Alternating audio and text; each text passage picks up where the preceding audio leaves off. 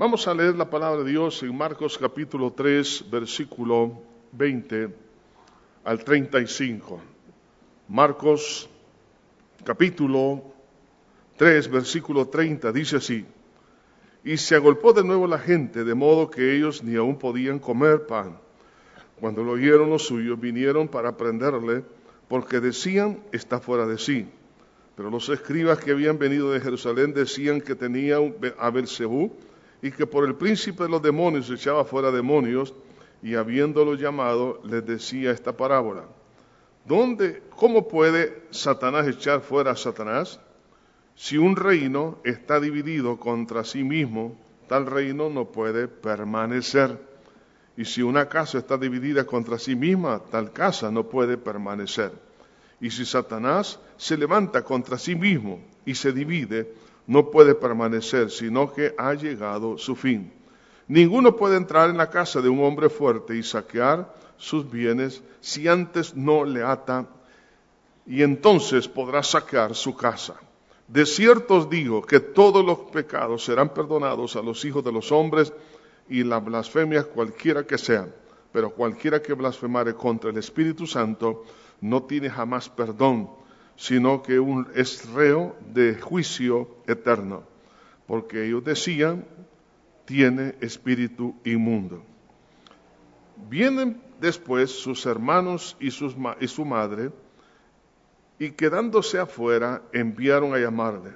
Y la gente que estaba sentada alrededor de él le dijo, tu madre, tus hermanos están fuera y te buscan. Y él respondiendo dijo, ¿quién es mi madre y mis hermanos? Mirando a los que estaban sentados alrededor de él, dijo, he aquí mi madre y mis hermanos. Porque todo aquel que hace la voluntad de Dios, ese es mi hermano y mi hermana y mi madre. Señor, háblanos, por favor, para gloria de tu nombre, a cada uno, tanto los que estamos presentes como aquellos que se encuentran unidos a este servicio fuera del país por una computadora, un teléfono, una, el televisor, Señor, o aquí dentro del país. Te pedimos que sea tu presencia, Señor, la que nos pueda bendecir de una manera especial. En el nombre de Cristo, mi Señor, lo pido todo. Amén y amén. Tengo una pregunta. ¿De qué lado estás? Aquí vemos dos grupos. Vemos el grupo de los escribas y el grupo familiar del Señor Jesús. Cada uno de ellos tenía una opinión con respecto al Señor Jesucristo. Por supuesto, las dos estaban equivocadas. Una era realmente muy, pero muy grave, la otra era ofensiva. Sin embargo, el Señor Jesús al concluir lo que decían de él y lo que querían hacer de él, hizo esta aseveración en un, en un pasaje paralelo en el Evangelio de Lucas, diciendo, el que no es conmigo, contra mí es, y el que conmigo no recoge, desparrama. En otras palabras, el que no es amigo de Cristo es enemigo. Es una persona contraria al Señor. Y aquel que no recoge en lugar de recoger, destruye. Por eso tengo un tema. Ahora es, ¿somos de los que recogemos o desparramamos? Y todo tiene que ver prácticamente con dos pecados. El pecado de la rebeldía nos lleva, nos lleva a convertirnos en enemigos del Señor el pecado de obstrucción a la voluntad de Dios nos lleva realmente a, poder realmente desparramar, no hacer lo que Dios quiere y somos un estorbo en la obra del Señor. Así que con la ayuda del Señor vamos a hablar sobre este tema. ¿Somos de los que recogemos o desparramamos? Veamos en primer lugar, son dos puntos principales lo que tengo en esta oportunidad. Uno es la incomprensión por la rebeldía y el otro punto es la incomprensión espiritual obstaculiza el ministerio. La primera incomprensión, que es por rebeldía, es dada por los escribas. ¿Quiénes eran los escribas? Eran los intérpretes de la ley, los teólogos de la ley, gente conocedora de la palabra. Dentro de muchas de las tareas que ellos tenían era hacer copias exactas a mano de todo el Antiguo Testamento. La revisaban, eran exégetas, eran personas muy cuidadosas en todos eh, sus escritos y las interpretaciones. Sin embargo, muchas de esas interpretaciones que ellos hacían estaban equivocadas, pero eran prácticamente los maestros, los teólogos del judaísmo. Entonces, había un evento que había sorprendido a todos. Jesús estaba sanando enfermos y sobre todo la cantidad de gente endemoniada que llegaba, impresionante, venían de todas partes. Entonces la gente dice aquí que se la agolpaba, dice la gente, de modo que ellos ni aún podían comer. Piense esto, estaban obstaculizando, imagino que el Señor tenía ahí su, almuerzo, pero no podía almorzar porque la gente estaba queriendo encontrar una respuesta, porque eran miles y miles de miles y no podían comer y Jesús estaba enseñando, predicando, echando fuera demonios, sanando enfermos. Entonces, ante el milagro de echar fuera demonios, entonces que es un milagro poderosísimo, que es mucho más sorprendente que un milagro de carácter físico, entonces llegó a, oídos tanto de los, eh, de los escribas como también de la familia del Señor Jesús. Entonces eso produjo una mala interpretación acerca de Cristo Jesús porque no, entendían cómo es que se estaba dando ellos eso. En el caso de los fariseos, al oír todo esto y ver lo que Jesús hacía, porque lo vieron echando fuera demonios, sanando a todos los enfermos, liberando a los cautivos y cuántas cosas el Señor hacía, entonces la rebeldía que había en el corazón de ellos contra la revelación de Dios, esto los hizo prácticamente actuar con una con conciencia, premeditación, y ellos sabían, porque eran maestros, que el echar fuera demonios era una señal del Mesías o el ungido, el Cristo. Isaías 61.1 dice, y el Espíritu de Jehová, el Señor, está sobre mí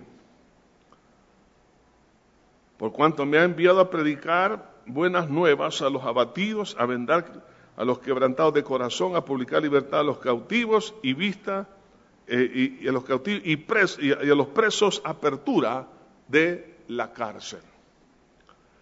Ahora vemos aquí que en la visión de Dios era realmente traer una respuesta a las, personas que estaban espiritualmente oprimidas. La describe de esta manera. Libertad a los cautivos. Una persona poseída por demonios es un preso espiritual, pero también, y por eso dice, y a los presos apertura de la cárcel. No está hablando de ir a las penitenciarías, no, hay gente que es prisionera espiritualmente hablando. Entonces, estas señales eran del Cristo, del Mesías, del ungido de Jehová. Ellos sabían que el, ungido de Jehová, por eso se conoce con el término ungido o Cristo o Mesías, porque era el Espíritu Santo el que iba a estar actuando a través de él para hacer esta obra. De ahí que entonces todos ellos estaban, realmente estaban conscientes, estaban conscientes de esta, de esta verdad. Entonces vemos aquí dos cosas. En primer lugar, la rebeldía al testimonio del Espíritu Santo por parte de los que son eh, los, los teólogos del Antiguo Testamento y por otra parte el testimonio del Espíritu Santo. Entonces, vemos un testimonio que es negativo y el otro testimonio que es positivo. Entonces, el testimonio del Espíritu Santo,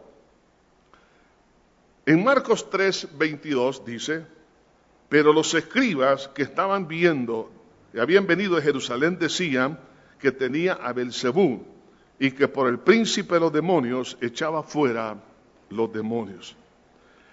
El Espíritu Santo estaba echando fuera los demonios a través del Señor Jesús, pero ellos dijeron que era por el por Belcebú. ¿Quién es Belcebú? En el Antiguo Testamento es el dios filisteo de Cron, es decir, del área de Filistea. Eh, se le conoce como el agente de Satanás o Satanás mismo. Por ejemplo, vemos a uno de los reyes de Israel llamado Cosía, que se enfermó y en lugar de consultar a Dios, él sabía que este Belcebú no era otra cosa que Satanás mismo. Y manda consultar a Satanás si él iba a ser sano. Y Dios envía al profeta Isaías a Elías y le dice, porque habéis hecho esto, morirás. Efectivamente así fue. En el Nuevo Testamento, el, nombre Belcebú significa el príncipe de los demonios. Hay ciertas variantes, algunos dicen que significa el, ah, príncipe de las moscas o el príncipe del estiércol, pero es, aquí lo vemos en la Biblia, porque por todos los detalles que tiene tanto en el hebreo como en el griego, pero habla que es el príncipe de los demonios. En otras palabras, Belcebú es Satanás mismo. Entonces, cuando la gente decía que por Satanás mismo hacía esto, lo que está diciendo es que Jesús está poseído por Satanás. Eso es gravísimo. Entonces, la acusación es esta, que Jesús estaba poseído por, por, Satanás y que Satanás hacía estas obras. Cuando ellos sabían bíblicamente, por la profecía bíblica, que era el Espíritu Santo actuando a través de Cristo. Porque Dios ya había adelantado diciendo que lo que iba a hacer y cómo lo iba a hacer. Entonces estamos hablando que no era gente ignorante, sino que eran teólogos. Sin eso vivían todo el día, haciendo análisis de los textos, enseñando. E, e, era, era gente académica. Entonces ellos con conocimiento de causa, con dolo y alevosía, dijeron, sí, esto es blanco, así es, pero, claro, aquí vienen los intereses del, del apoyo popular. Como ellos estaban quedando relegados porque Cristo arrastraba a las masas, entonces para que las masas no se fueran detrás del Señor Jesucristo, no querían perder votos políticos ni religiosos, entonces para que la gente se desanimara con conocimiento de causa, dijo que era por Satanás que echaba fuera los demonios. Entonces ahora vemos aquí ese testimonio de los fariseos, un testimonio eh, totalmente diabólico, ofensivo, pero vemos el testimonio del Espíritu Santo que Jesús es el Mesías o el Cristo. Ahora el Espíritu Santo ahora está dando evidencia claramente acerca de quién es el Señor. Y vemos que la razón de la acción del Espíritu Santo en Jesús por causa de su encarnación. Es decir, el Señor Jesús, cuando Él tomó forma humana, Dice la palabra de Dios en Filipenses capítulo 2, no estimó ser igual a Dios como cosa que aferrarse, sino que se despojó a sí mismo, siendo, dice, obediente y obediente hasta la cruz. En otras palabras, Dios mismo, al hacerse carne, no utilizó, por eso dice ahí claramente, que se despojó a sí mismo, es decir, que Él puso a un lado los atributos como Dios, como segunda persona de la Trinidad, para depender de los atributos del Espíritu Santo. Por eso vemos a Cristo operando en el poder del Espíritu. Y él dijo, si yo por el Espíritu de Dios echo fuera los demonios, el reino de los cielos ha llegado a vosotros. Todo lo que Cristo hizo lo hizo a través del Espíritu Santo. ¿Por qué? Porque en el momento que Cristo tomó forma humana, no utilizó sus atributos como Dios, porque tenía que morir como hombre para pagar el pecado, la rebeldía y la condenación del hombre. Por eso se le conoce como el Hijo del Hombre. Cuando Cristo toma forma humana, Él estaba tomando la, posición de nuestro hermano mayor que iba a redimirnos a precio de, su sangre, de su muerte en la cruz del Calvario. Entonces, al tener esta claridad acerca de la encarnación del Señor, de su autolimitación, y que el Espíritu Santo operaba por eso a través de él, porque Jesús no iba a vencer a Satanás en la cruz como Dios, porque Dios no tiene rivales. ¿Me comprende, hermano? Dios es Dios todopoderoso. Y algunos miran a Satanás como que es un rival. A la par de él, él no tiene rivales. La Biblia le llama, es un tizón sacado del fuego. Entonces, porque es un ángel caído, que tiene la tercera parte de los ángeles que se arrastró e engañó en, el, cielo, pero no, son, no tienen el poder de Dios. Entonces, ante esta situación, el Señor Jesucristo, al tomar forma humana, por eso, al llevar el pecado suyo y mío en la cruz del Calvario, venció el pecado, pero venció a Satanás. Por eso que Dios venció a Satanás no como Dios, sino como el Dios hecho carne, es decir, como hombre lo venció, porque el hombre es el que pecó y es el hombre que tiene que pagar. Ojo por ojo, diente por diente, eso es equidad. Entonces, cuando Cristo muere en la cruz del Calvario, entonces, y muere como hombre, y le aplastó la cabeza, por eso le llama la simiente de la mujer, se está refiriendo a un, descendiente de qué cosa, de la, de la raza humana, pero que no tenía pecado. Por eso que Dios tomó forma de, hombre y fue como hombre. Por eso la Biblia dice que Satanás no puede confesar que Jesucristo ha venido en carne. ¿Sabe por qué? Porque no puede confesar su derrota en la cruz del Calvario. Ahí, ahí, ahí el Señor lo derrotó completamente, como hombre no como Dios. Entonces, para que usted y yo entendamos que Él está vencido. Ahora, el, hecho de que Dios hizo todo esto a través de ese milagro de la encarnación, no lo entendían los, los escribas, los teólogos, ni tampoco la familia de Jesús. Ahora, por eso el Señor Jesús empieza a argumentar con ellos. En primer lugar, en Isaías 61.1 dice, claramente en la última parte, y dice, y vendrá a los quebrantados de corazón a publicar libertad a los cautivos y a los presos apertura de la cárcel. Esta es una de las tareas que el Mesías, el Cristo, iba a desarrollar. Ahora vemos acá una negación de esas evidencias de que Jesús, al echar fuera demonios y la gente quedaba en su juicio cabal, el mudo, porque hay enfermedades que son por operación diabólica, otras son enfermedades eminentemente biológicas, de origen biológico. El mudo que estaba endemoniado habló, el ciego que estaba endemoniado vio, etcétera. Y, en otros casos no eran demonios los que tenían, sino que una ceguera natural, por una causa natural y otras son por causa espiritual. Lo, importante es que vieron ellos que Jesús estaba haciendo estos milagros. Era una evidencia de quién era Él. En otras palabras, era una evidencia de que en ese cuerpo de 33 años y medio estaba Dios mismo, el Espíritu Santo, operando, que era el Cristo, el Mesías que ellos habían esperado por tanto tiempo. Ahora, cuando ellos decían que la él, echaba fuera eh, demonios por, el, espíritu de Belcebú, ellos estaban contradiciendo ante una evidencia clara. En su máxima expresión fue por rebeldía, no por ignorancia.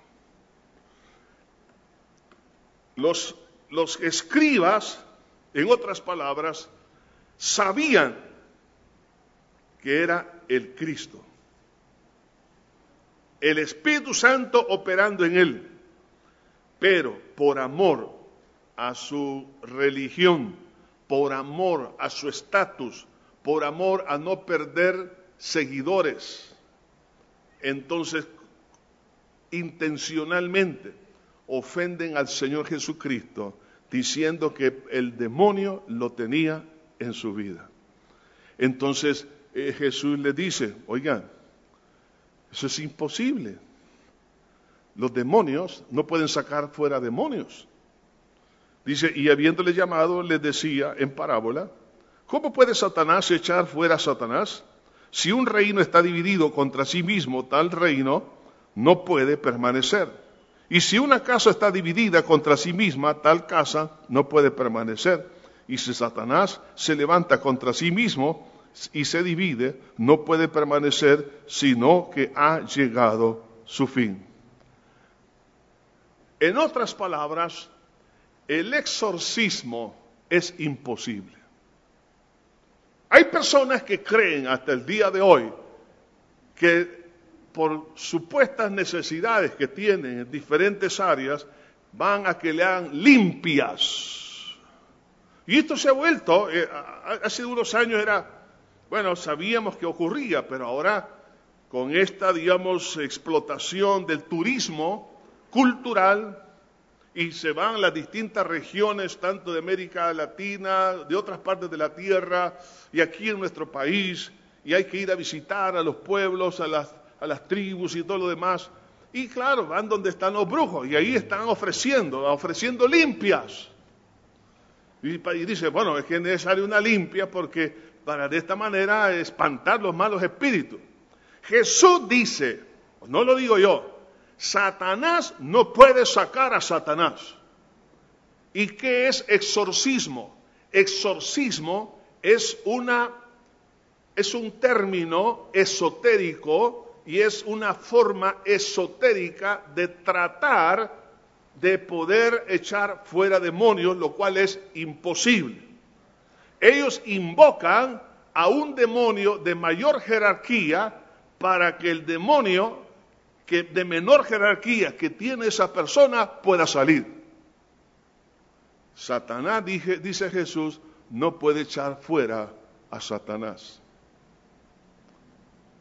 La pregunta, aquellos que han ido a que le hagan limpias, curaciones, hay algunos que todavía practican y ponen huevos en vasos de agua debajo de la cama para que de esa manera se protejan de enfermedades, eh, quieren detener a un demonio poniendo ajos, poniendo herraduras, poniendo eh, una cantidad de amuletos. Todas estas cosas en todas las culturas, en toda la tierra se dan. Pero eso no lo va a detener.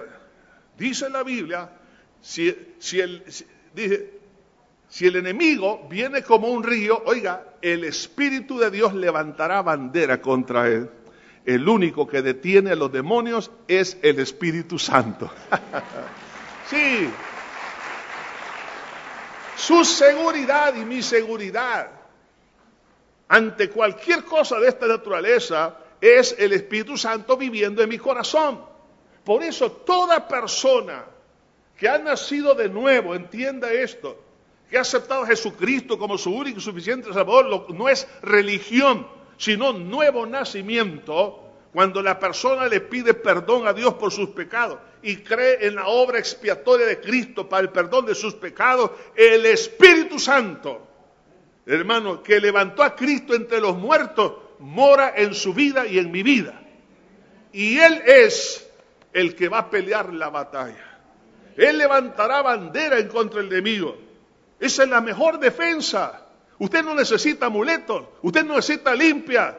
Si alguien por error o por conveniencia, y especialmente las empleadas, tanto de casa como de los, en los negocios, que vienen del interior de la República, y hay muchos tipos de prácticas de esta naturaleza, y le han sugerido algo similar, que tómese una agüita a las 12 de la noche con ruda, hágase baño de esta forma, haga esto, pídale perdón. ¿Sabe que usted qué es lo que ha hecho? Usted ha hecho invocaciones a los demonios Y en lugar de quedar limpio, está quedando más sucio. Porque el demonio no va a salir por otro demonio, sino que cuando usted hace eso, invita a más demonios. El que tenga oídos para oír, que oiga. Que más adelante se va a manifestar. Y usted dirá, pero me sentí mejor. Lo que pasó es que el diablo quitó su opresión en una área y luego le va a doler otra. para engañarlo, para que usted siga en eso. Por favor, la iglesia debe despertar. Así que es, es, imposible. Ahora, lo que sí es posible es echar fuera demonios, que es por uno que es más fuerte. Dice el Señor ahí en Lucas, en el capítulo 11, versículo 21. Cuando el hombre fuerte, armado, guarda su palacio, en paz está todo lo que posee, pero viene otro más fuerte que él y le vence, le quita todas las armas, sus armas en que confiaba y, reparte el botín. El que conmigo, dice, el que no es conmigo contra mí es, y el que conmigo no recoge desparrama. Dice, viene otro más fuerte. Está el hombre fuerte. El hombre fuerte en esta parábola se refiere a Satanás, que tiene una propiedad y tiene un botín. Él gobierna ahí y nadie puede quitarle. Pero viene otro más fuerte. ¿Quién es ese más fuerte? Jesús. El echar fuera demonios es por uno más fuerte que el hombre fuerte.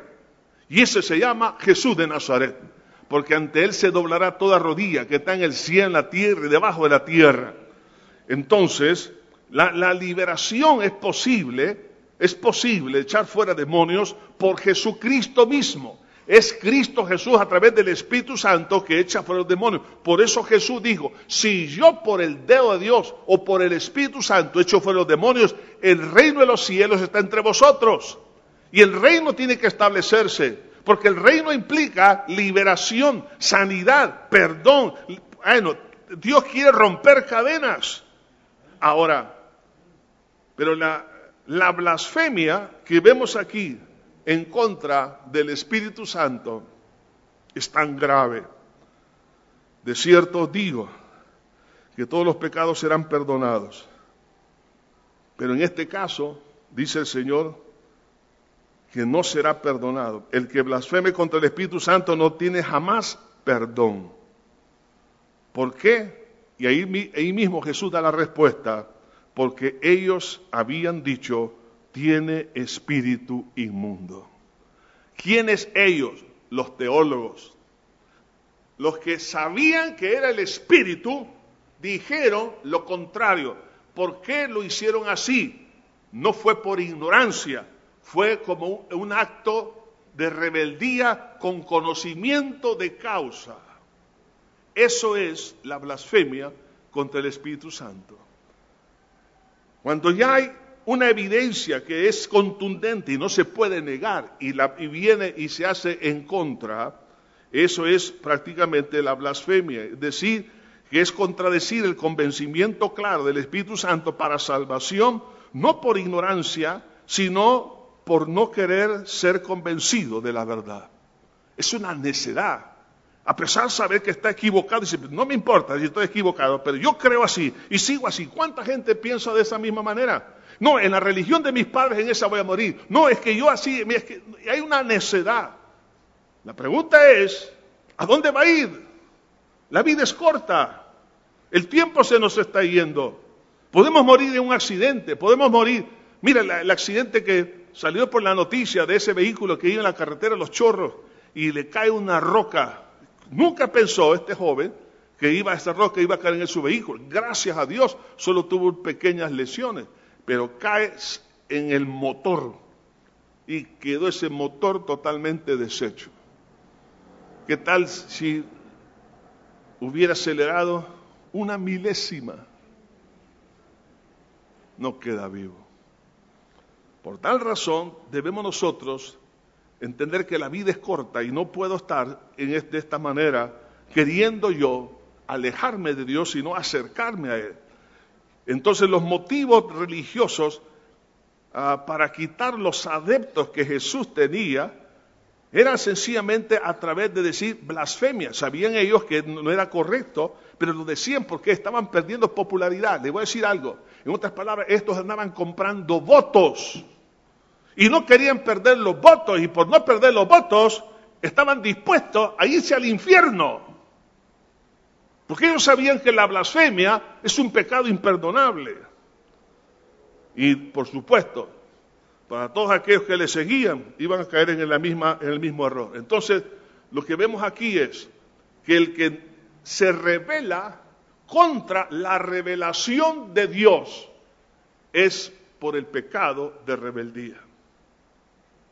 Y se convierte en enemigo de Dios. Por eso Jesús dijo, el que no es conmigo, contra mí es. ¿Cómo surgió eso? Por rebeldía, no por ignorancia.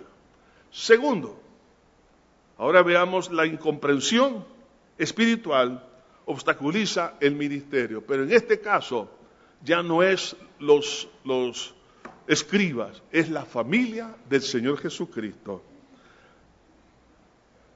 Hay algunos, y lo ha, dicho, y lo digo con respeto, de ninguna manera lo digo con una forma peyorativa, ofensiva, no, sino es aclaratoria.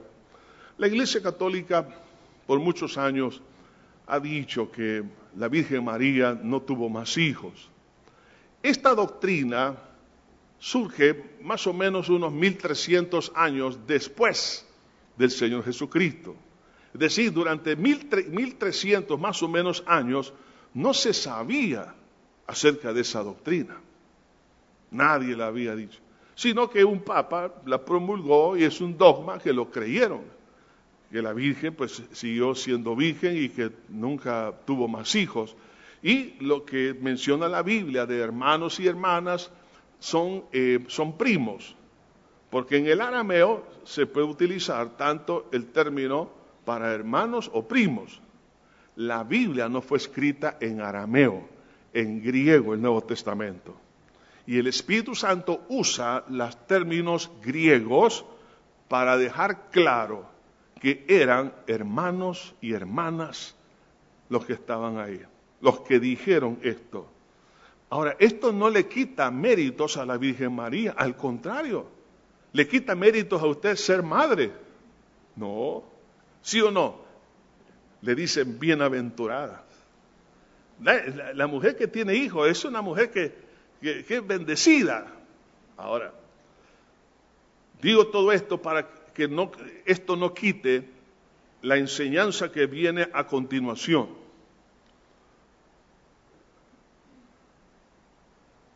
Ellos también tenían un problema de entendimiento, falta de entendimiento. Los escribas tenían esa falta de entendimiento y ellos llegaron a, a un diagnóstico bien diabólico que Jesús estaba poseído por Satanás. Ofensivo, ofensivo al máximo. Pero la familia de Cristo, claro, el mismo evento que Jesús echaba fuera de demonios, la gente se venía detrás de él, o sea, vieron aquel hermanito, se puede imaginar a, a, los hermanos de Jesús y hermanas, porque también Jesús tenía hermanas, porque así dice la Biblia, entonces, afligidos, ¿qué le podía pasar a su hermano mayor? Porque estaba en contra de, la corriente del judaísmo y de todo, entonces le podían poner en riesgo, en peligro. Entonces, Aquí probablemente, esto no, lo sé, no lo dice la Biblia, pero yo pienso que por temor a que le, pudieran hacer algo, pues ellos tomaron una decisión de decir que estaba fuera de sí. O fue por otra razón, o a lo mejor creyeron eso. El punto es que la incomprensión espiritual surgió en ellos porque ellos no entendían y se oponían a la voluntad de Dios. Ese es el otro punto. En el caso de los, de los, ah, de los escribas, el pecado es rebeldía y en este caso obstrucción a la voluntad de Dios. No aceptaban la doble naturaleza de Jesús. Es que haber nacido en ese hogar, póngase en los zapatos de cualquiera de los hermanos menores del Señor Jesucristo, que jugaban, que comían, salían, lo fueron viendo como un hermanito más pero no lo estaban viendo como Dios encarnado. Y después de, a los 30 años, ahora que Jesús se manifiesta, en su ministerio, ellos no lo podían creer. Entonces estaban viendo al Señor Jesús, lo veían como un familiar más. No había comprensión de la obra del Espíritu Santo en la vida del Señor Jesucristo por, por sus familiares porque no podían entender que Él era el Cristo, el Mesías, el ungido de Jehová.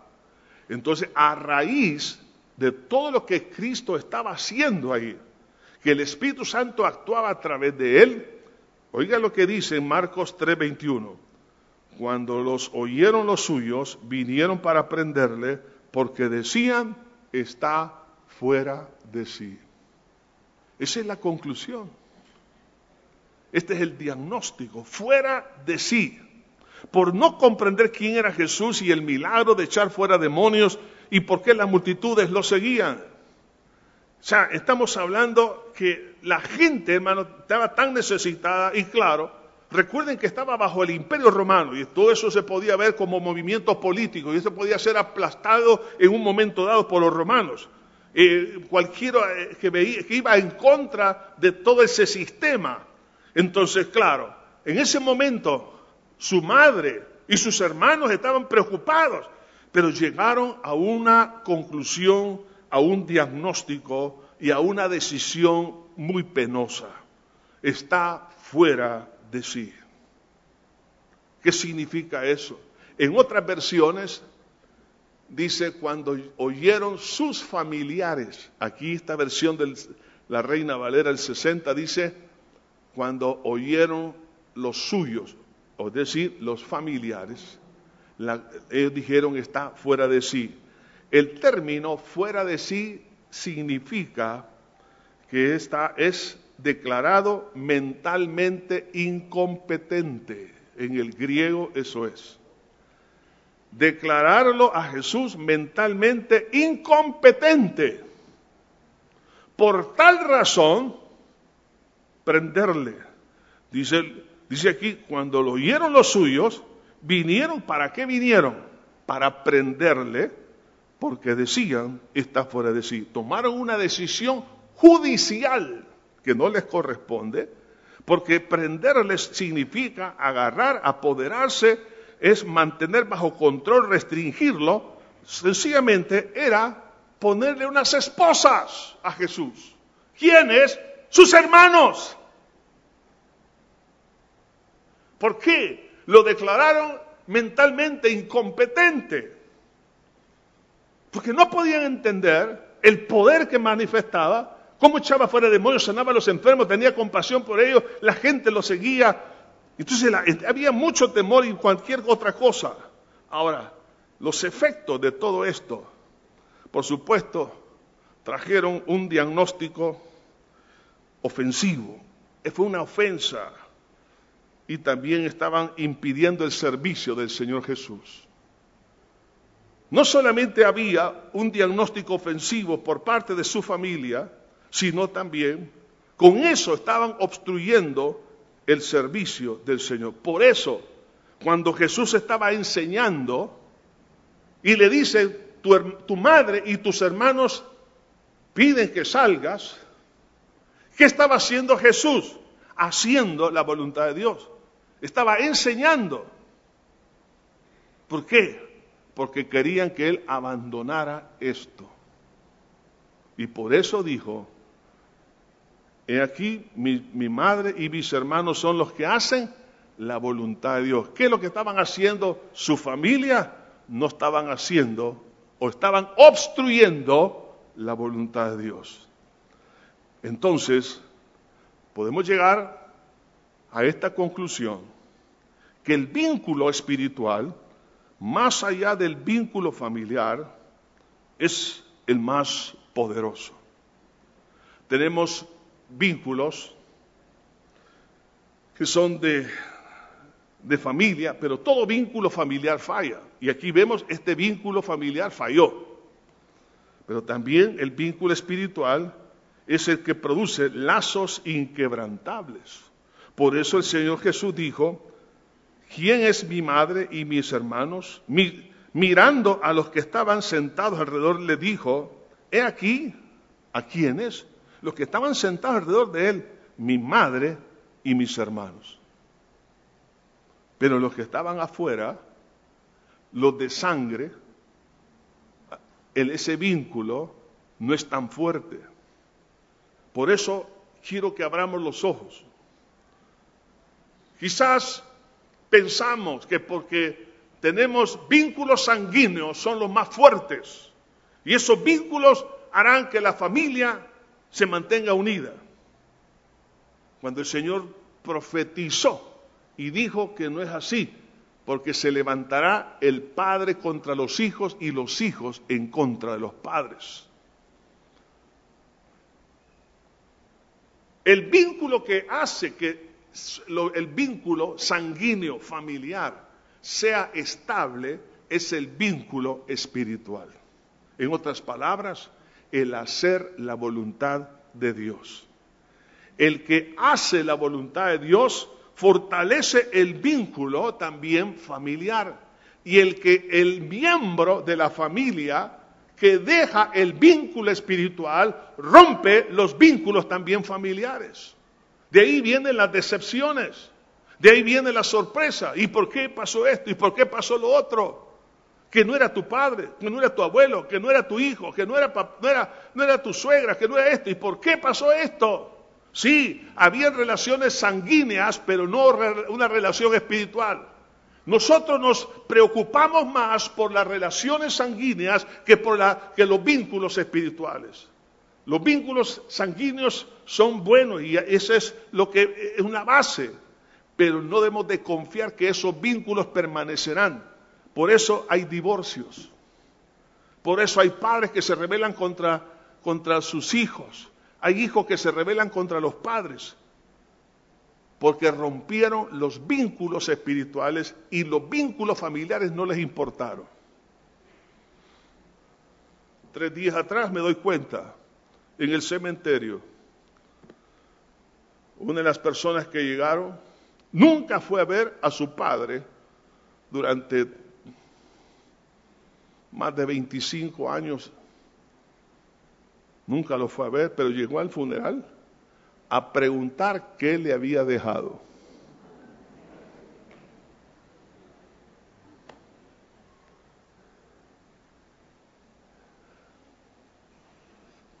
Hijos ingratos hay de sobra, como madres y padres también. Entonces ahí viene el dolor y la sorpresa, pero que somos, no, por eso hay cosas horribles que se cometen porque pensamos que los vínculos familiares son los que nos dan mayor seguridad. Entonces Jesús nos dando una tremenda enseñanza acá que debemos nosotros entender que el vínculo que debe de estar realmente en nuestra vida sobre el vínculo de sanguíneo es el vínculo espiritual. Y claro, ese vínculo, esos vínculos se dan podemos decir en dos formas. Se da por estar a los pies de Jesús y también al no impedir la voluntad de Dios. Si todo miembro de una familia está a los pies de Cristo, dice aquí, y él respondió diciendo, ¿quién es mi madre y mis hermanos? ¿A quién estaba diciendo? A los que estaban sentados alrededor de él, dice ahí. Los que estaban sentados alrededor de él. Todo aquel aquella persona, aquellos que están, que son cristocéntricos, Cristo es el centro de su vida, eh, eh, ocupamos, ocupamos el término estar a los pies de Cristo, entonces eso fortalece el vínculo espiritual y el segundo, al no impedir la voluntad de Dios. ¿Qué es? ¿Por qué estaba mamá y sus hermanos y sus hijos, perdón, llamando a Jesús? Ya habían hecho un comentario antes, está mentalmente incapacitado. Y ahora Jesús estaba enseñando. Y en medio de la clase lo llaman. ¿Cómo se sentiría usted si está dando una cátedra en la universidad y llega la suegra y le dice,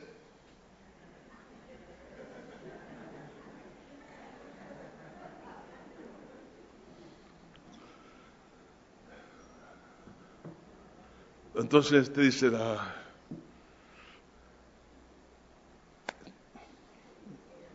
Espérese, ya, ya voy a terminar.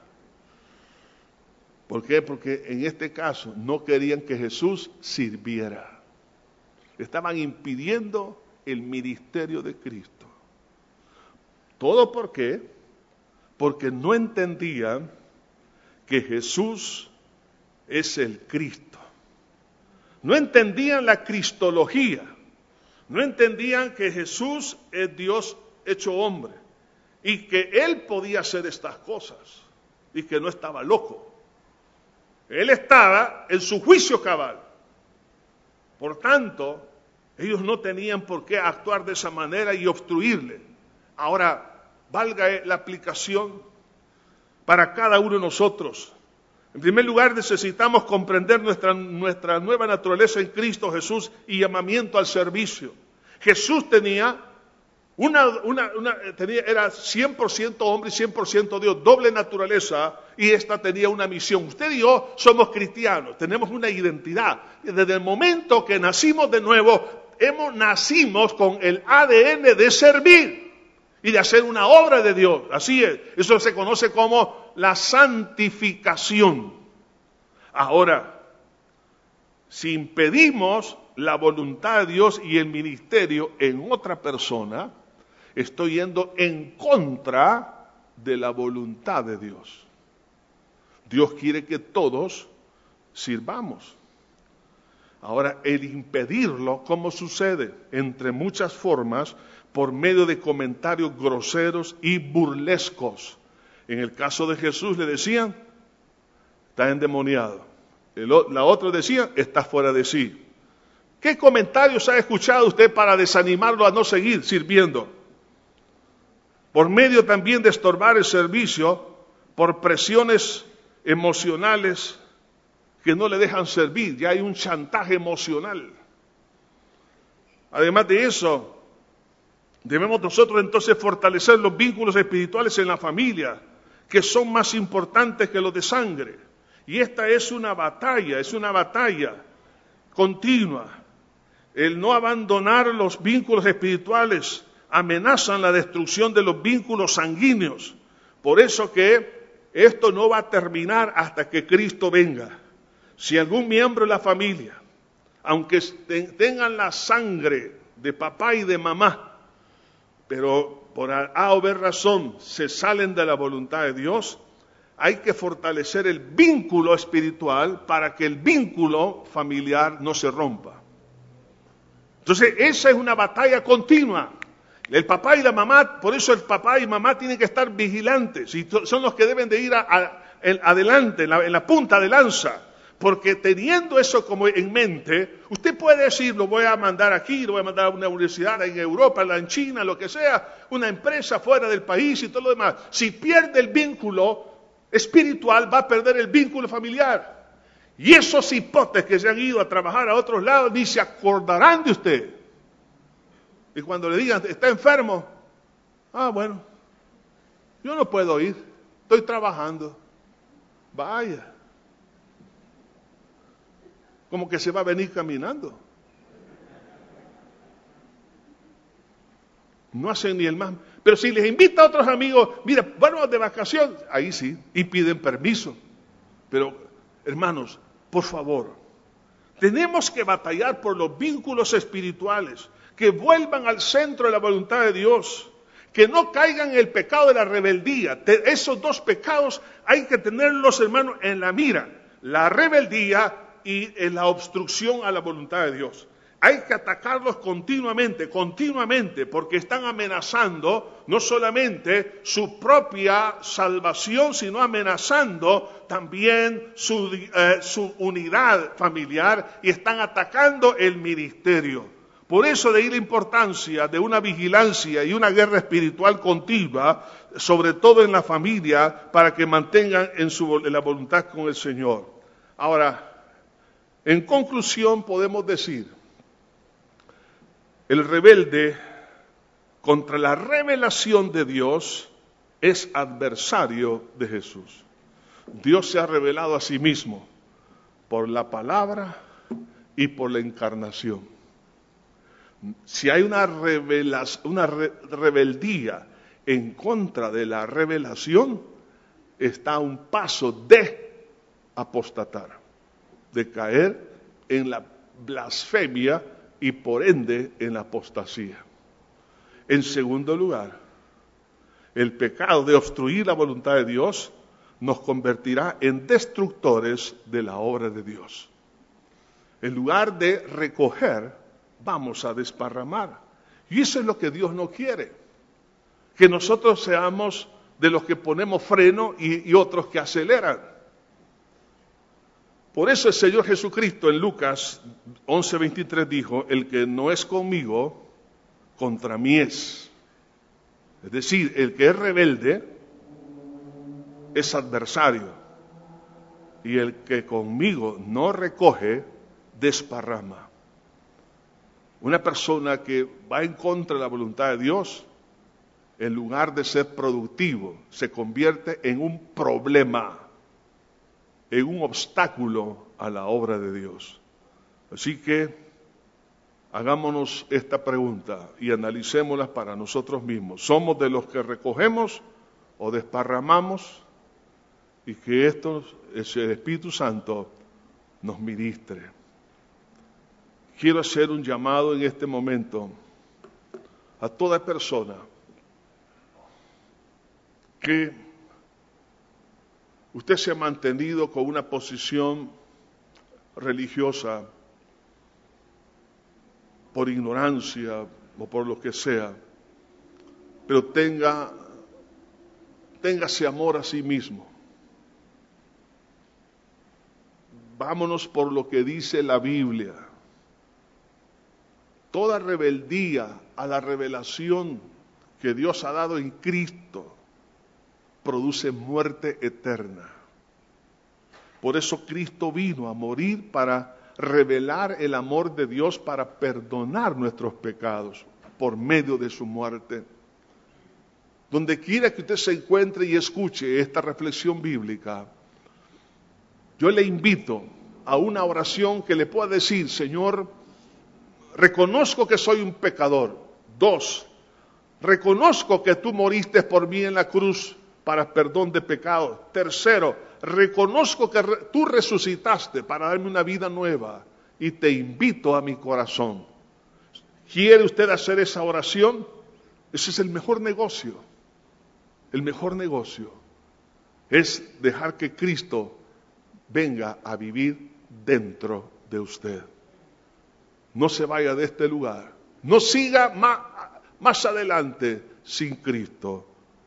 Deje que el Señor intervenga y haga los milagros que solo Él puede hacer. Si hay alguien que está dispuesto a hacer esta oración conmigo, yo le voy a ayudar, pero repítala de lo más profundo de su corazón a través de una a través de sus labios, en forma suave, pero hable. Diga conmigo, Padre eterno que estás en los cielos, me arrepiento de todo corazón, de todos mis pecados. Soy pecador. Reconozco que te he ofendido con todos ellos.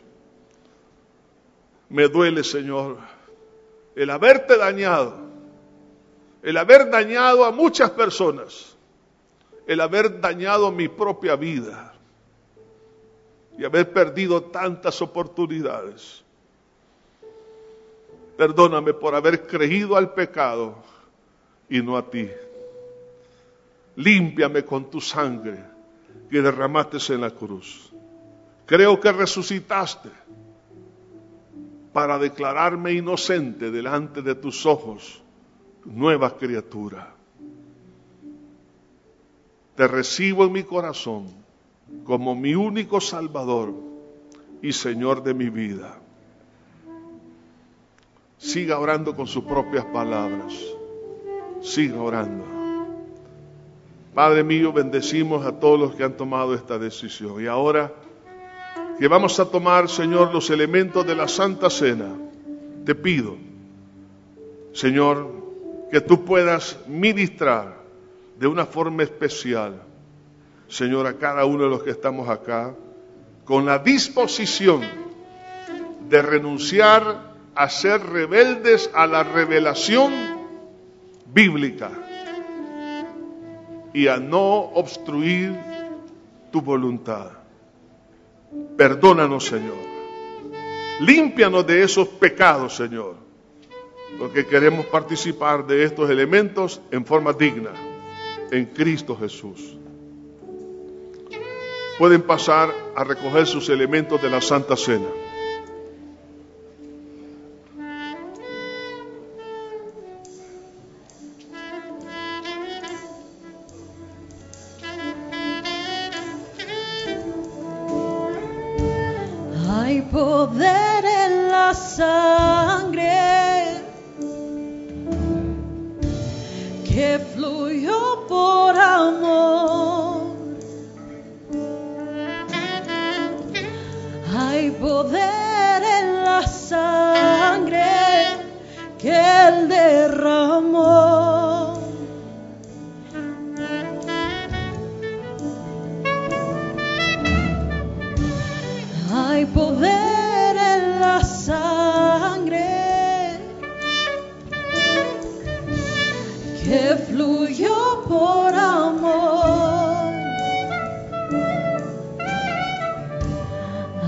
Poder en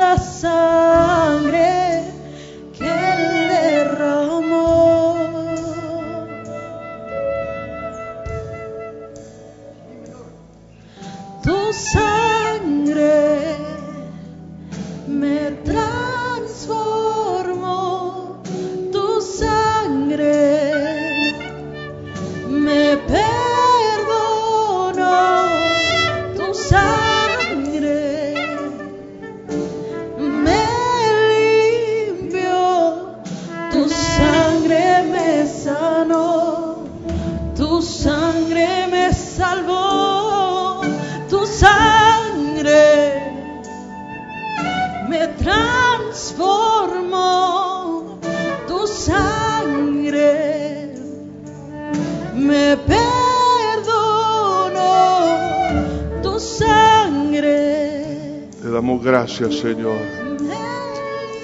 Te damos gloria, Señor. Padre mío, perdónanos todo pecado, Señor. Límpianos de toda maldad y no queremos confiar en la carne, en el pecado. Señor, guárdanos y líbranos de todo pecado, de los que hemos mencionado ahora. Guárdanos de ser rebeldes a la revelación celestial. Al redarguir del Espíritu Santo, guárdanos, Señor. Guárdanos, Padre. Y guárdanos, Señor, de no obstruir la voluntad tuya, Señor. Señor, te suplico en esta hora que tu Espíritu Santo, Señor, nos ayude. Gracias, Jesús. Gracias, Padre.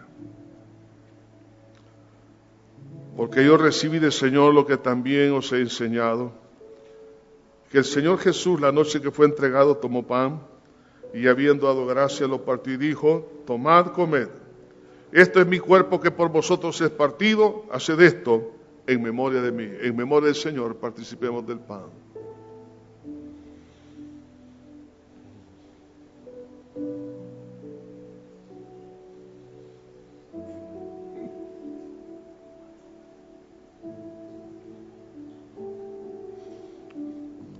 Gracias Jesús. Asimismo tomó también la copa después de haber cenado, diciendo, esta copa es el nuevo pacto en mi sangre. Haced esto todas las veces que la bebieres en memoria de mí. Así pues, todas las veces que comieres este pan y bebieres esta copa, la muerte del Señor anunciáis hasta que Él venga. En memoria del Señor, participemos de la copa. Aleluya. Te adoramos, Señor. Bendito seas desde ahora y para siempre, Señor. Gracias por tanta bondad. Hacemos nuestro, Señor, tu sacrificio. Bendito seas, Señor. Padre eterno, ayúdanos, Señor, a mantenernos firmes. Gracias. En Cristo. Amén y amén. Que Dios me los bendiga a todos. Tengan una feliz tarde.